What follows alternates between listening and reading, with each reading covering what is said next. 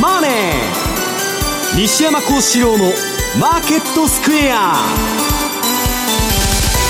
こんにちは西山幸四郎と。こんにちはマネースクエアジャパン比嘉宏と皆さんこんにちは。アシスタントの大里清です。ここからの時間はザンマネー西山幸四郎のマーケットスクエアをお送りしていきます。大引けの日経平均株価今日3日続落となりました。終値、ね、56円61銭安い。2万3653円82銭ということです、えー、3日続落の動きはい、まあちょっと一旦強いトレンドが終わってまた横の日柄調整かなと。いう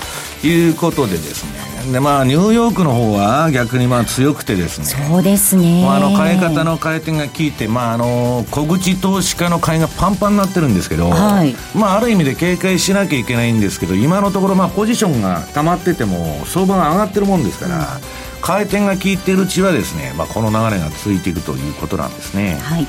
えー、そして為替なんですがドル円がこの時間111円の2122あたりでの動きとなっております。比嘉さん今週の動きどんなふうにご覧になりましたか？うんドル安がずっと進んでるなというやっぱり印象で、はいうん、うんちょっときっかけがね意外なところだったかなと。あの日銀の超長期債の国債の買い入れ額が減ってたといったところから金融正常化みたいなですね、はい、反応になって、まあえー、日銀だけ取り残されるんじゃないかみたいな話もずっとあったわけですけれども、うん、それが、まあ、あの世界の中銀に追いついていくんじゃないかっていう観測から、まあ、ちょっと円買いが進んできてるかなと、はい、だからドル円の場合はあのニューヨークダウの、ね、先物と違って SP とかあのポジションが溜まってたのが円売りポジションがどんどん溜まってたのが、うん、今逆の動きに来ちゃったもんでそれをきっかけに、えー、上買ってる人がまあちょっと投げざるを得ないという流れになってるわけですね、ただ何をね基準にそのドル円も見ていけばいいのか金利が上がってもあのドルは売られでやっぱりちょっとあのネガティブな、えー、要因が出ればそれは素直にドル売りになるみたいなね。だからもう相関関係気にせずに価格そのものの分析してないと、もう訳が分からなくなっちゃうんですね。うんえマーケットについてはこの後引き続きたっぷりと解説をしていただきます。えそして番組ではリスナーの皆さんからのコメント質問お待ちしています。投資についての質問など随時受け付けておりますのでえぜひ皆様番組ホームページのコメント欄からご参加ください。ザ・マネーはリスナーの皆さんの投資を応援していきます。それではこの後午後4時までお付き合いください。この番組はマネースクエアジャパンの提供でお送りします。ラジオ日経ポッドキャスト。過去に放送した番組の一部やポッドキャスト限定の番組を iPod などの MP3 プレイヤーでいつでもどこでもお聞きいただけます。詳しくはラジオ日経ホームページの右上にあるポッドキャストのアイコンからアクセス。こちらカスタマーセンターです。あのー、初めてなんですけど本当に過去に戻れるんでしょうか？初めてのご利用ですね。ありがとうございます。はい。過去1週間以内でしたらお好きな時間に戻ることが可能ですよ。はあ、噂本当だったんですね。えっ、ー、と、じゃあ、あの、大人1名で、4日前に行きたいんですけど。かしこまりました。大人1名で4日前をご所望ですね。あの、ちなみに、料金の方って？お値段の方ですか？もちろん無料でお楽しみいただけます。あなたのスマホがタイムマシンになります。1週間以内ですと無料です。過去1週間以内のラジオ番組を無料で聞ける。ラジコです。トゥデイトゥデイズマーケットです。今日のマーケットを振り返っていきましょう。大引けの日経平均株価、先ほどもお伝えしましたが、えー、今日で3日続落となりました。終値は56円61銭安の23,653円82銭。安いところでは23,588円まで下落するところがありました。トピックスは11 0.85ポイントのマイナス1876.24。東証一部の売買高概算で16億9619万株、売買代金3兆2196億円でした。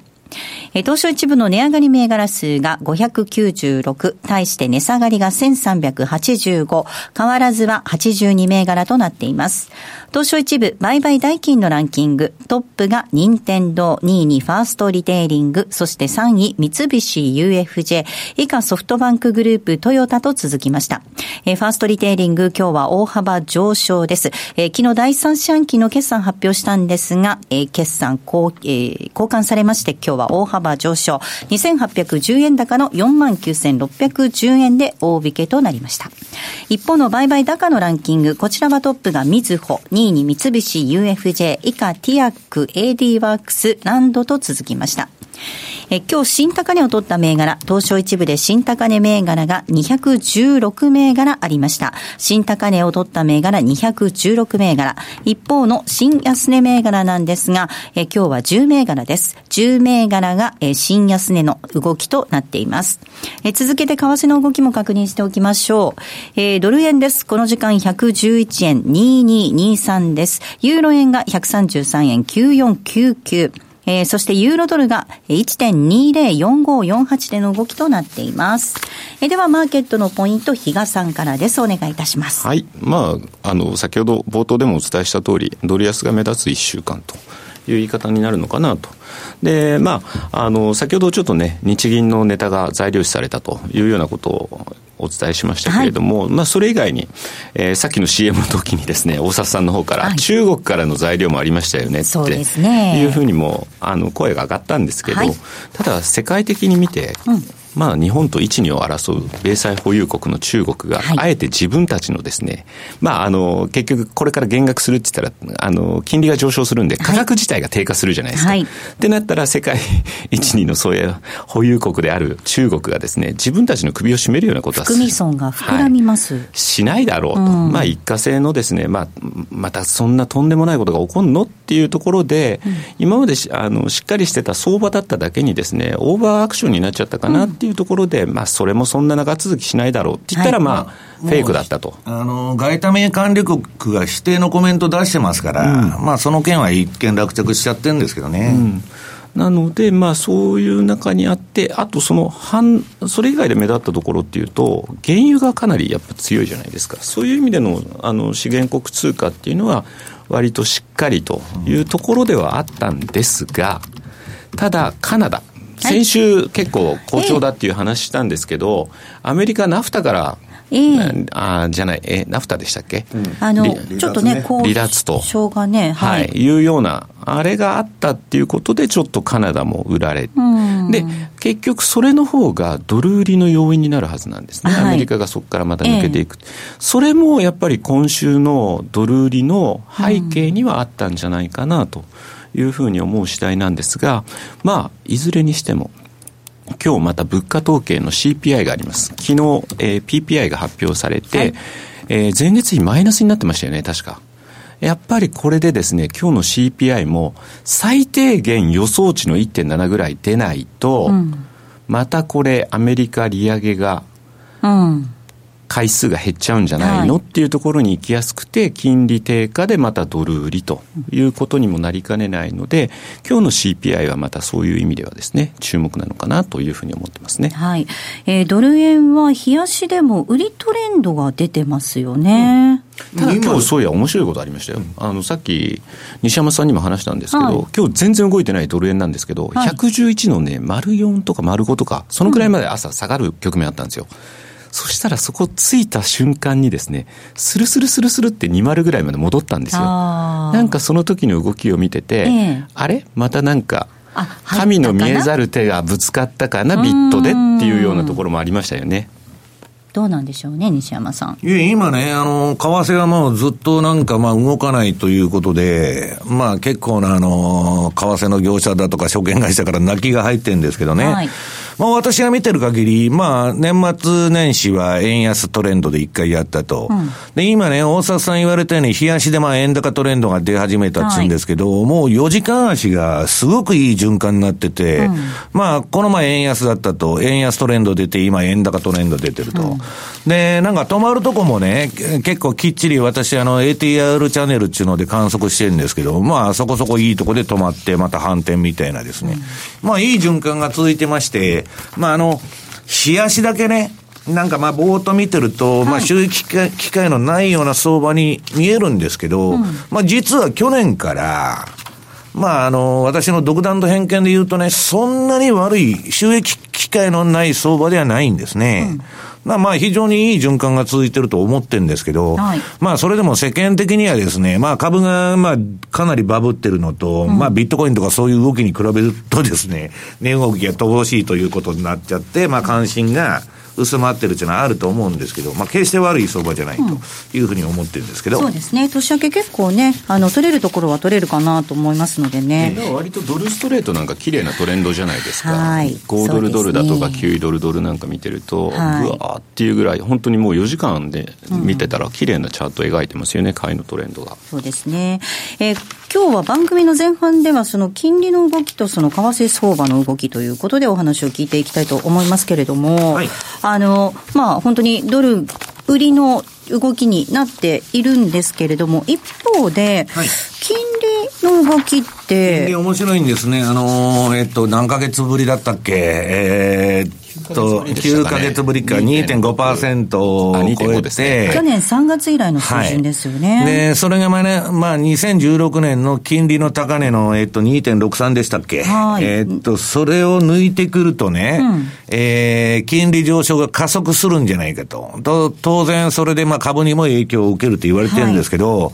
あのとりあえずそういう懸念があったんですけど、ここ一両日の動き見てるとね、うん、まあ私はもうその国債よりもまずジャンク債を見るんですけど、はい、まあジャンク債ちょっと売られるかなと思ったらまたイールドハンティングで、もうその運用難の投資家がわーっと入ってきて、また金利が低下してるというような環境で、まああんまりまあとりあえずその2.6超えのですね、えー、金利上昇のトレンド相場っていうのは今、あの、阻止はされてるんです。はい、ただ、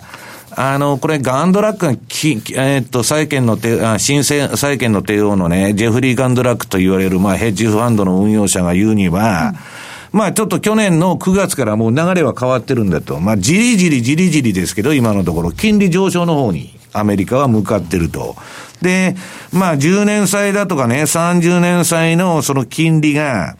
まあ、あの、昨年3月以来の水準まで上がってきたんですけど、これがまあ2016年の金利高のですね、えー、ポイントを超えてくると加速しかけないということを言ったんです。ただ今のところは、そのまあ、まだ2.6超えてるわけじゃないですし、はい、まあ、ゴールディロックスの続きということでですね、うん、まあ、あの、とりあえず金利上昇懸念というのは回避はされてると。ただ一つ言えることは、この私も長くね、まあ30年相場やってまして、まあ債券の帝王と言われたビル・グロースですね。はい、世界一、まあ債券の運用がうまいと言われてるビル・グロースが、えー、金利はですね、えー、これ1月9日にツイッターで、まあ弱気相場になったと。金利、債券相場弱気に変わったということは、金利は上がっていく流れに変わったんだと。うん、で、それもね、ただの弱気じゃなくて、25年にわたる長期トレンドが破られたと。はいだから今後は金利が上がっていく方向にあるんだと。まあ、債券の帝王は言ってるわけです。で、新債券の帝王のガンドラックの方も、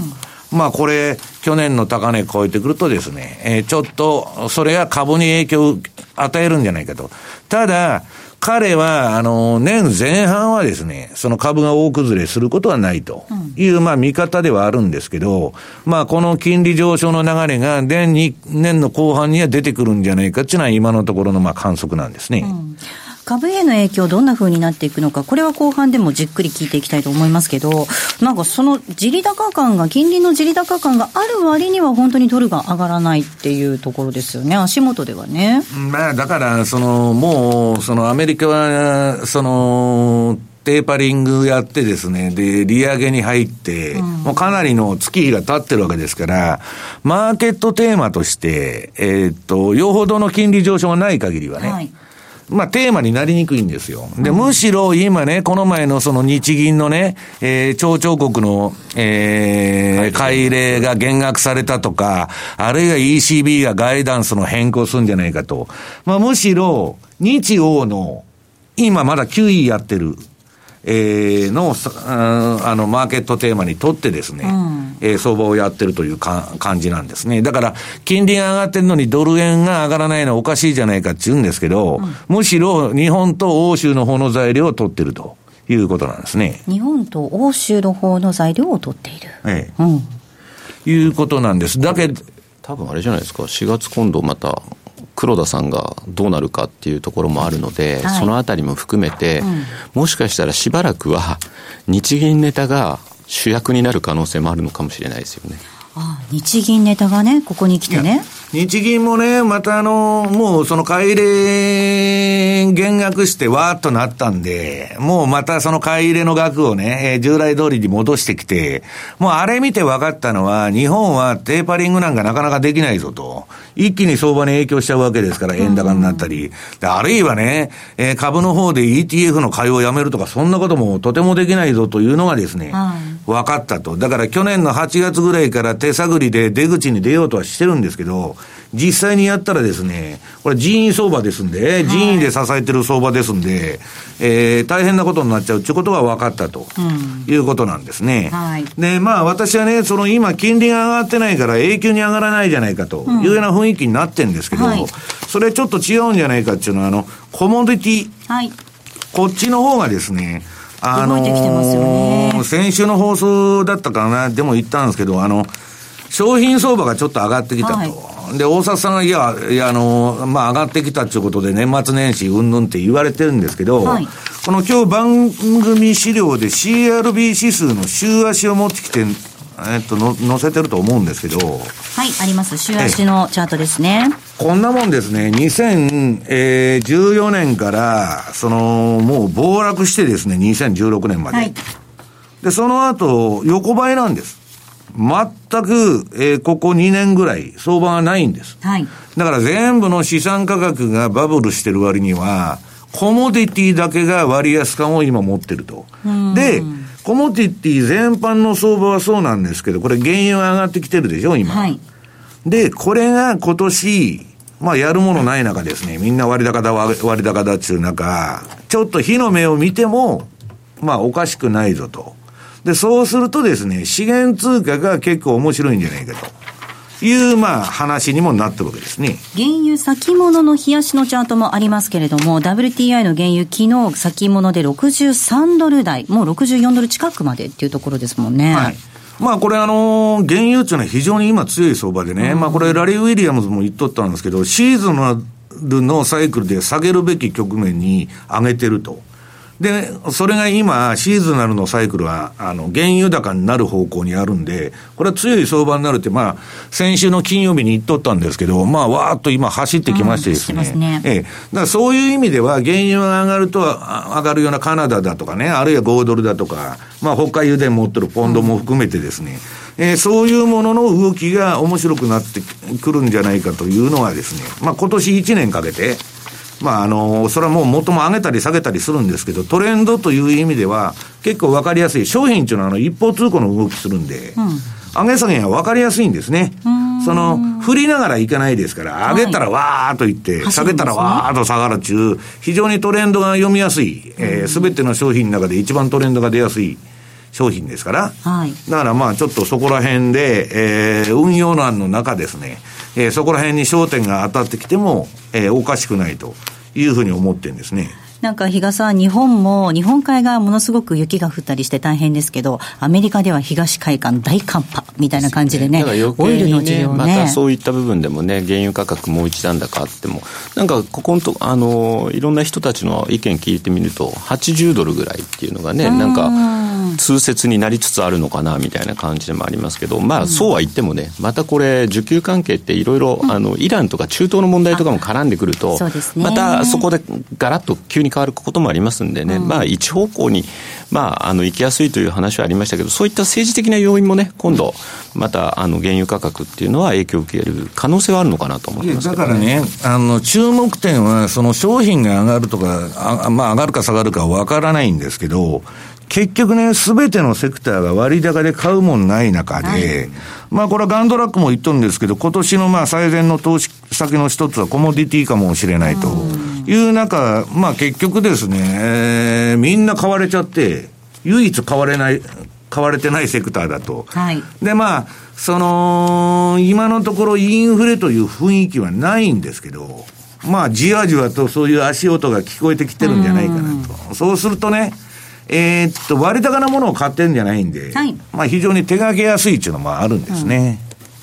資源国通貨もちょっと動き見ていきたいと思います。えっ、と、今週はまあたまたまドル安が進んだこともあったので、ドルストレートで結構ポンドドルとか5ドルドルは底堅かったと思ったんですけど、どうでしょう私はね、ドルストレートやらないんですよ。今ね、ねえっと、4時間足で、そのポンドであれ、はい、カナダであれ、うん、えー、なんだっけ、えーそういう資源通貨でもですね、はい、全部クロス円でやってるクロス円なんですね。で、それは何かっつったら、今確かにドルストレートでトレンドは出てるんですけど、はいえー、っと、ちょっと長いタームで見ると、トレンドが美しくないんですね。うん、要するに相場で儲けにくい。私が美しくないっていうのは、循環が綺麗じゃないんで、相場としては非常に乗りにくいんです。はい、で、それに比べてね、今日まあ番組資料で出してるんですけど、はい、ドル円の4時間足、ユーロ円の4時間足、まあ資源であろうがなかろうが、えー、ポンド円4時間足、5ドル円4時間足と、うん、もう本当に儲けやすい相場が続いてるわけです。だから、えー、っと、ドル安だから、それでまあ資源が、まあ原油が上がってるからドルストレートに行きたいっていうのはあるんですけど、はいえー、それは今は正解なんですけど、うん、要するに相場の循環という意味では、もうクロス円の方が抜群に相場としてはいいんですね。足元だけ見てみると、クロス円では、その、えっ、ー、と、資源国通貨安になっちゃってますよね、円高の影響でね。はいはい、いや、だからそれはね、あの、ファンドっていうのは儲から何でもいいんです。はい、理屈はいらないんです。うん、で、儲かるというのは、価格の動きが読みやすいか読みにくいか。が重要なんですね。で、そういう意味では、円高になろうが円安になろうが、はい、とにかく循環的にトレンドが出てくれるとね、例えば冷やしとか週足でずっと我慢して1年持って3円抜きましたと。そういうのは非常に資金効率が悪いわけです。はいで、この4時間足くらいで、えー、円安トレンド出た、円高トレンドが出たと、もうとにかく順番に相場、そういうふうにうねってやってくれる相場っていうのはね、うん私的には最高なんですよ。はい、ところがまあ世間で言うと4時間足とかね、1時間足とかみんな見てませんから、日足で見ると何も動いてないなと。で、これはやってもしょうがないという話になってくるわけです。で、あの、私もね、日足とか週足を見てるんですけど、要するに、その、我々30年やってて何かというとですね、じゃあ、日足で儲からなくなったら何をしたらいいんだっていうことを考えるんですね。常に収益を上げなきゃいけないっていうのが仕事の命題としてあるんで、だから、その相場っていうのは本当皆さん見る時間帯によってですね、いい相場にも悪い相場にも思えるということなんですね。はい。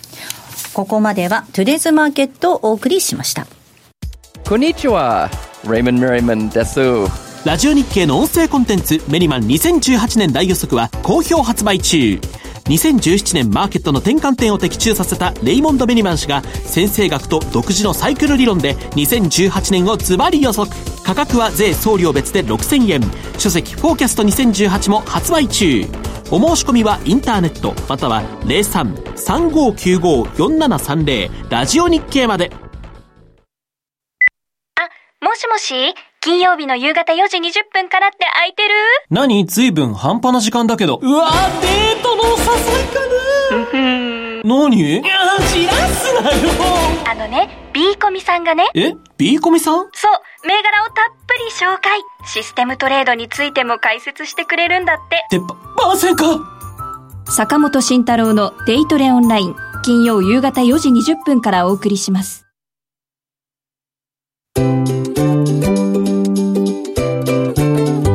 DJ トラリピーボックス。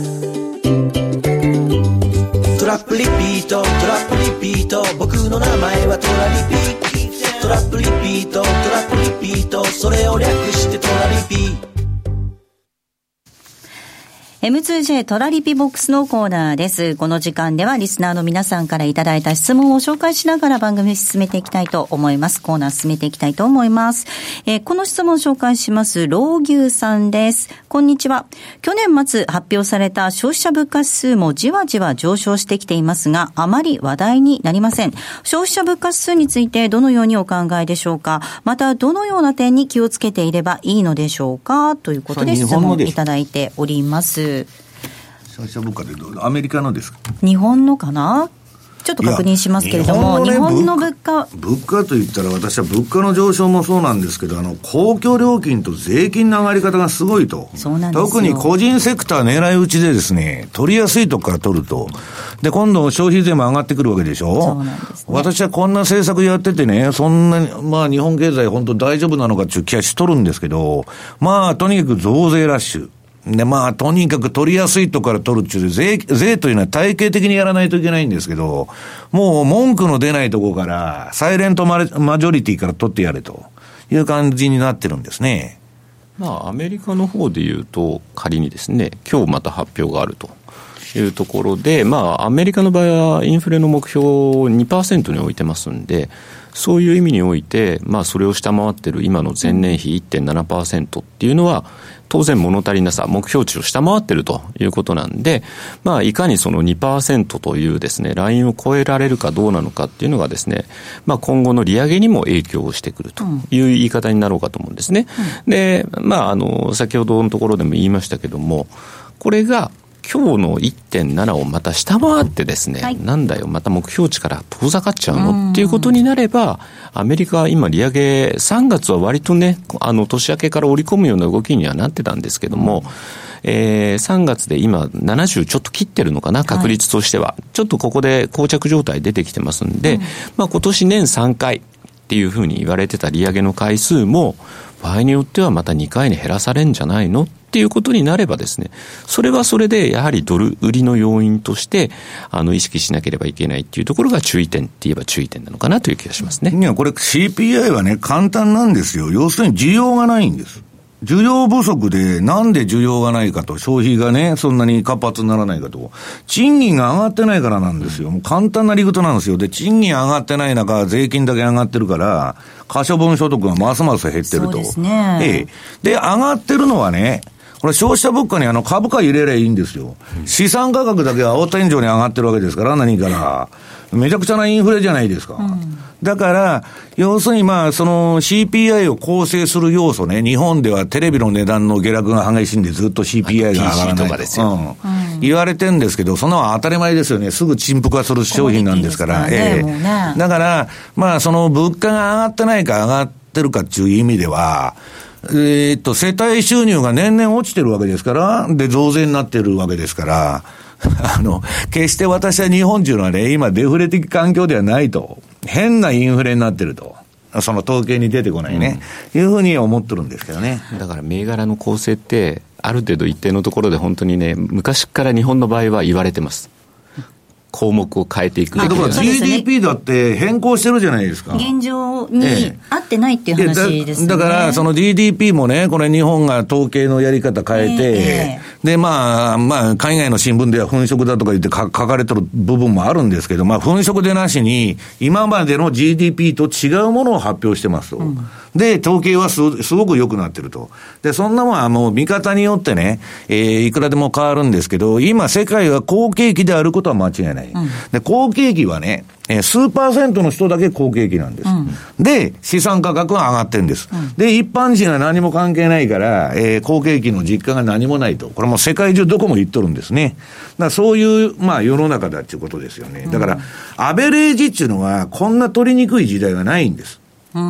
だから昔からね、ブラジルなんて3%の金持ちと97%の貧困層と言われてて、じゃあブラジル人の平均、平均年収いくらですかって聞くとですね、はい、そんなもんは取れないっていう返事が返ってくるわけです。えね、ええ、差がありすぎてね。はい。だから、もうそういう世の中になってきて、その統計のね、その見方っていうのは非常に難しくなってきてるということなんですね。うんおそらく老牛さんがおっしゃっているこの消費者物価指数っていうのは、去年の末、12月26日に発表された日本の物価だと思うんですけれども。出てるんですよね、比較的日本の場合は。11月のその総合の指数で0.6%の増、えー、上昇ですね。1年前に比べて0.6%増。生鮮食品を除く総合が0.9%増。そして、生鮮食品及びエネルギーを除く総合指数で0.3%、1年前に比べて上昇していたと。いうことなんですが、まあ、まだまだね、日本もね、インフレ目標2%って言ってますのでね。でもそれに近づけば近づくほど、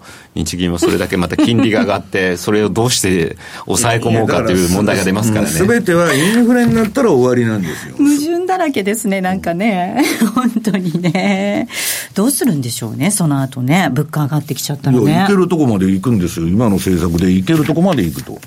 いけるところまで行けるところまで行くんですよ。だからこの前ちょっと国債の買い入れ減額したらわーっと円高になったりうんぬんするわけでしょ、はい、やめられねえじゃないですか、うん、ETF もね、買い入れやめますって言ったら相場下がるじゃないですか。うん、やめられないから、えっと、今ね、黒田さんの次が誰になるとか言って、はい、黒田さんだ、それはなんだかんだってやってるんだけど、誰になったって、誰になったって、今の政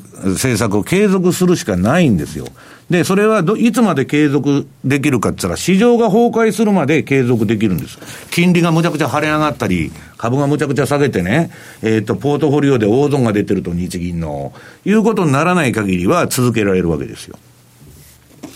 これってすごいことですよね、よく考えるとね。いや、だから、全部がすごいことでね、そのもう、えっと、例のあの、マーク・ファーバーがシュールだと、超現実主義だって言ってるのは、そういうこと、あの、我々今の環境に慣れきっちゃってるんで、別になんとも思わないんですけど、その異次元緩和でもなんでも、その経済学の教科書からしたら、え全然知らない人が、その政策だけ見て、これ正しいですかって言われたら、何やってるんですかっていうことなんですけど、それが結局はまあ、グローバルデフレーション、まあ、大きな戦争がない中で、まあ、デフレになっていくと、あるいは IT 型とかロボット化で、賃金が上がらない中ね、はい、デフ、なかなかインフレにならないということをうまく利用して、バンバンバンバン金ばらまいてるんですけど、まあ、その破段階というか、限界がどこまで来るかと。で、今のね、相場のテーマっていうのは、まあ、みんなが運用者言ってるんですけど、このゴルディロック相場の持続性。うん、で、これは、究極的には金利が上がるとまずくなるわけです。うん、インフレになると、まあ、この方が言ってるように CPI が上がってきたとかね。それがない限りは、その、えー、っと、その外部的なそういう要因からは相場は崩れないということなんですね。はい。ここまではトラリピボックスのコーナーをお送りしました。山本薫です。大橋弘子です。辻るなです。マーケットトレンドは私たち3人がお送りします日々変わりゆく投資情報を毎日コンパクトに15分でお伝えしますマーケットトレンドは月曜から金曜夜6時トコムスクエアから公開生放送先週の重賞振り返りから当日朝に取材したばかりのトレセン情報。さらにはアナウンサーの悲しくも切ない？競馬日記まで。ラジオ日経の競馬担当アナウンサーが日替わりでお届けする。その名も競馬が好きだ。ラジオ日経第一で月曜から木曜の夜8時から放送です。浜田節子です。鎌田新一です投資という冒険をもっと素敵にするためにマーケットのプロを招いてお送りする「ゴーゴージャングルマーケット」は毎週金曜午後4時から。お聞き逃しなく。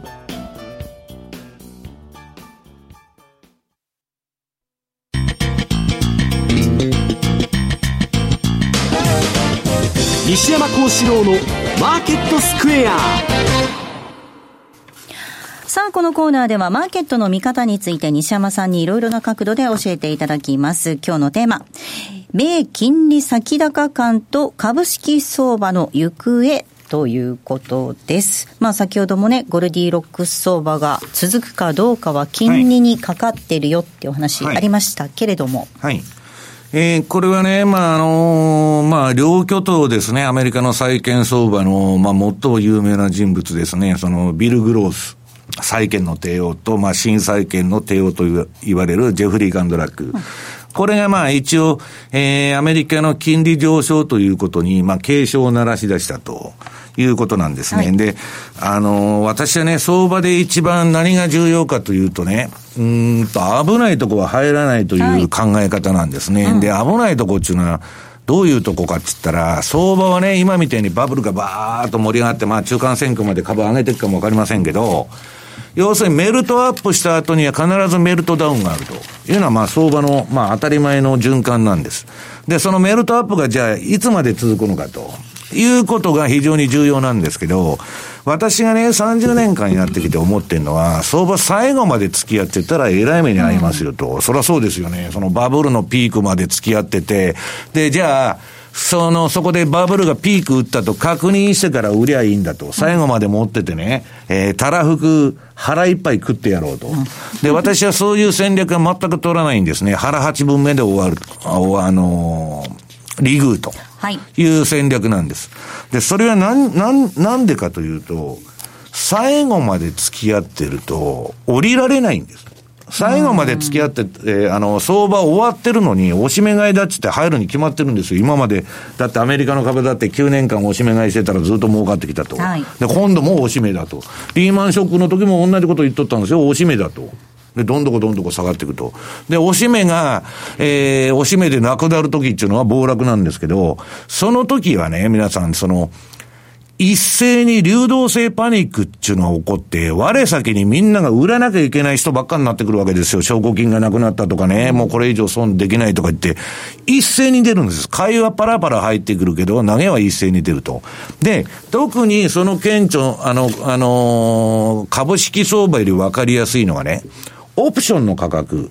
オプションなんて上がってるうちに売らないと、一旦上げが止まっちゃったら、ものすごい勢いでスピードで下げるんです。あるいは不動産価格。不動産も上がってるうちに売らないと、下げ出したら日本の失われた20年見てたらいいですけど、はいえー、もう、いくらでもそこつけてくるわけです。はい、だから、えー、っと、最後までね、危ないとこは付き合わないと。で、私は、ね、個人的にね、あのー、リーマンショック、要するに金融危機の2008年のボトムで、うん、えー、買えた現物株9年間キャリーしてきたわけです。はい、で、去年の6月から8月に全部売っちゃったと。まあ、それも利食いだから、うん、ああと、あの、ニューヨークダウンが1万上がろうが5万上がろうがいいんだと。はい、ととりあえずそこで一旦利食うんだと。うんでね、その時に、ちょうどまあ我々が売り終わった頃にですね、あの、空売り制って言ってんじゃないですよ。私は今まで持ってたポジションをリグったと。言って、言ってるだけなんで、去年のそう。で、今、それからまだ相場上がってるわけですよ。で、その時にね、ちょうどあの、面白いことを、例の震災権の提案のジェフリー・ガンドラックが言ってて、はい、これはね、非常にね、相場の、やっぱりまあ、その、一人者の意見だなと思うのは、うん、ガンドラックが皆さん何を言ってるかというと、うん、手、手遅れになるまでしがみつくなと。今を犠牲にしてもと。うん、要するに今相場ガンガンガンガン上がってるからっつって、その収益取りに行くと、その、で、最後まで付き合うってことなんですよ。それは私が言ってる。そうすると偉い目に遭うと。でね、これだけのね、その彼は、えー、っと、まあ、その、まあ、10兆円以上の金額を運用しとるんですよ。で、もう運用金額も増やさないといらないんだと、これ以上。運用金額っていうのは、あの、運用するのに適正規模があると。で、それとね、えー、っと、彼は最もリスクを取る男なんです、実は。なんでかって言ったら、ジャンク債買うんですか。ジャンク債と新興、あの、新興国の債券。まあ、格付けの悪いですね。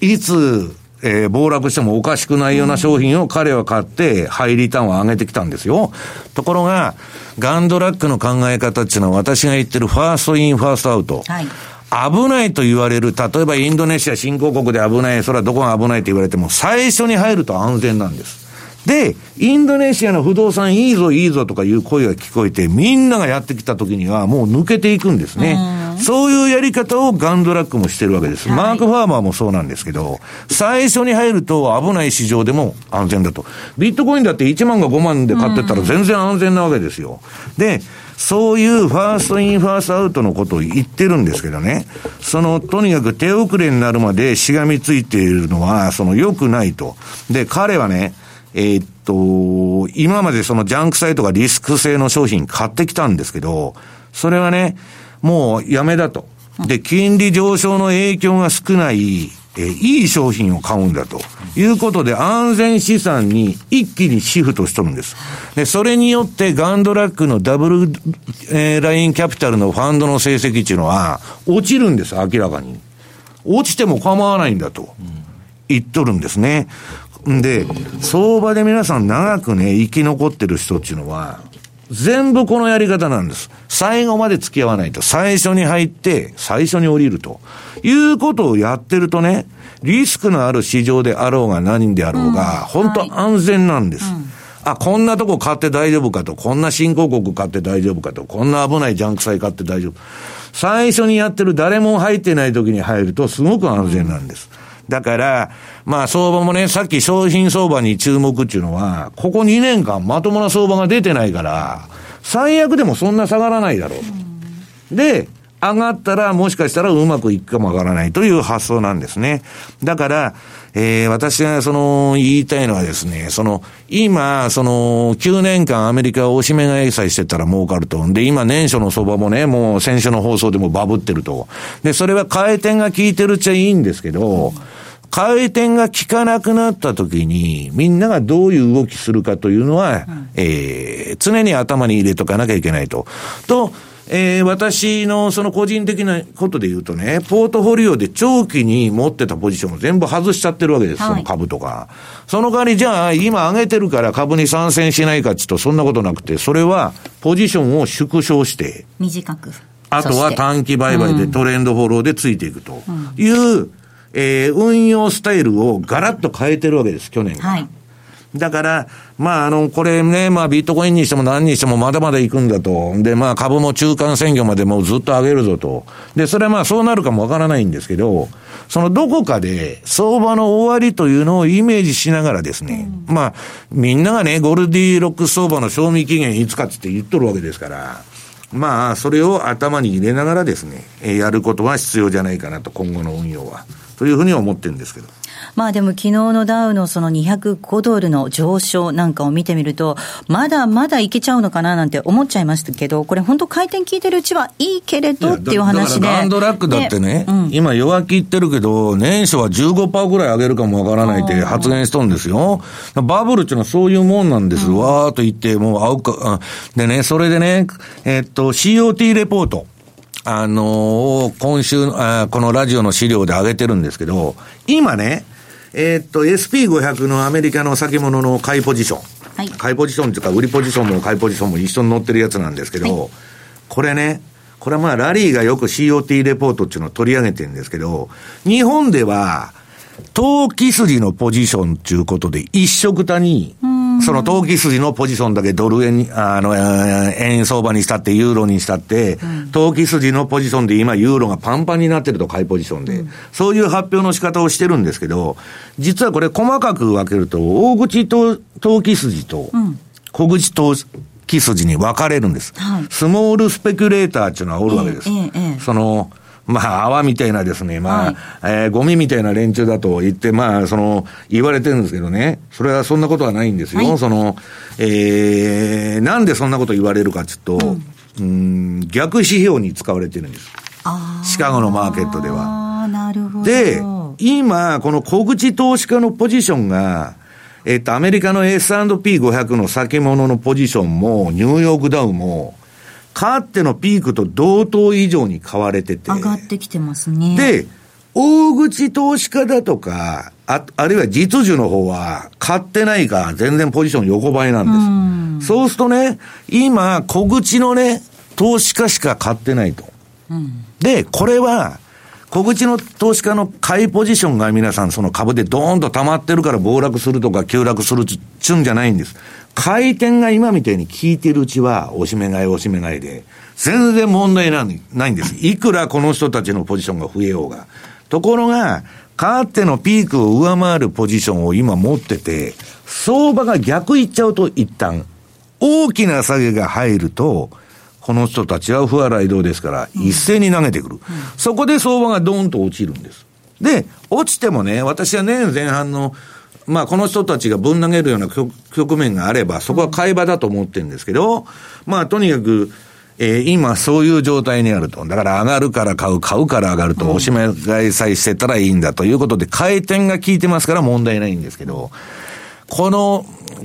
高水準のポジションを維持しながら相場が一旦逆いっちゃうと、ちょっと注意しなきゃいけないと。だからまあ人によってはこの1、2月の相場は注意した方がいいという人も結構いるわけですけど、まあ、年末から買われすぎの反動が出るんじゃないかと。まあ、とにかく小口投資家のですね、買いでパンパンになってるということなんですね。ここが逆仕様にされちゃっているということなんですね。いや、今までは、だからそ、これがまあ膨れすぎると相場が逆行くことが多いということで、まあ必ずね、そういうふうになるっちゅうんじゃないんですけど、まあ、あのー、いかにも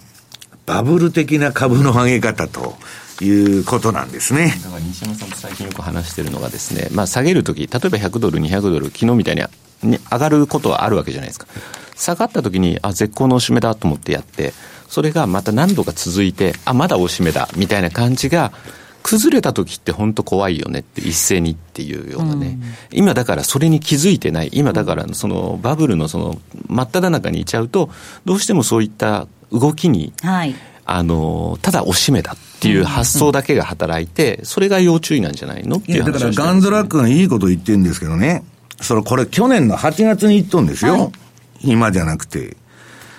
要するにね、なんかきっかけ、何がきっかけになるかわからないけど、うん、きっかけがあって、まあ相場が、まあなんか急展開で、まあ下げるパターンに入ったと。で、その兆候が現れるのを待ってれば、結局安値でぶん投げさせられるんだと。うん、そそりゃそうですよ。日嘉さんが言ってるように、おしめ買いばっかするわけですから、はい、まだ下がってきてもまた買い場だと。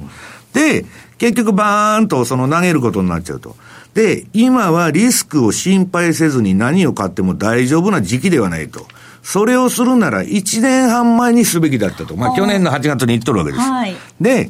結局はですね、あのー、腹八分目でやめとくか、うん、大里さんのように最後の最後まで、もう端から端まで取ってやるぞと、ええ、いうそのスタイルはね、それ人の自由なんですけど、じゃあ本当に天井で売れるのかと。そんなこと言ったら誰がね、リーマン企業の天井で売りましたっていう人いますか、比嘉さん。いないでしょう。ここが天井だと。利益はコントロールできないんですよ。損失はコントロールはできるけど、利益はね、天から降ってくるもんで、で、相場の天井っていうのは当てるのは非常に難しいんですけど、大体腹何分目かぐらいかっていうのは相場見てたらね、わかるわけですよ。まあそういうことですね。はい。ここまでは FX マーケットスケアのコーナーをお送りしました。M2J マーケット投資戦略さあではここからは来週に向けての投資戦略です。比嘉さんお願いいたします。はい。ちょっとドル円気になる動きというようなところでお話をしておきたいと思います。はい、えっ、と、先週からですね、うん、確かちょっとこの番組でも、13、21の移動平均を使ったバンドで、はい、それが傾きがどっちにあるか、うんうん、そして、その値位置が今どっちっていうのを見ていくのも一つですよっていうお話したかと思うんですが、まあこれ、えー、ドル円に関して言うと、13、21のバンドの今下になってるし、いずれの移動平均も下に向いてると、うん、でね、何よりね、ちょっと嫌なんだなと思ってるのが、はい、あの、西山さんがちょっと大相場の目安みたいなので、ボリンジャーバンド、52日ボリンジャーバンドのプラスマイナス2シグマの話っていうのをしてるかと思うんですけど、今、マイナス2シグマのところにタッチして、うん。バンドウォークを仕掛けてるというのがですね。まだね、バンド自体が、ボリンジャー自体がフラットなんで。開いてはない。ちょうん、ちょっとでも来てる、ね、開いてますよね。52のね、マイナス2で、今までずっと止まってるんですよ、うん、このところのドル円長の PKO が入りますから、うん、で。今回もそういうことになっても、まあ、おかしくはないんですけどね。だからそういう意味で、ちょっと今日のやっぱ CPI も要注目かなっていう気もします、ね、こっから移動平均が下向いてきて、傾き出すと怖いと。いう局面なんですね。はい。えー、ドル円なんですが、この時間111円の3132ということで、30銭台での推移、この後の動きというのも必ずチャートでチェックをしていただきたいなと思います。さあ、お送りしてまいりました、ザンマネー西山幸四郎のマーケットスクエア、そろそろお別れのお時間です。今日、ここまでのお相手は、西山幸四郎と、マネースクエアジャパン比嘉宏と、大里清でした。さようなら。この番組はマネースクエアジャパンの提供でお送りしました。Thank you.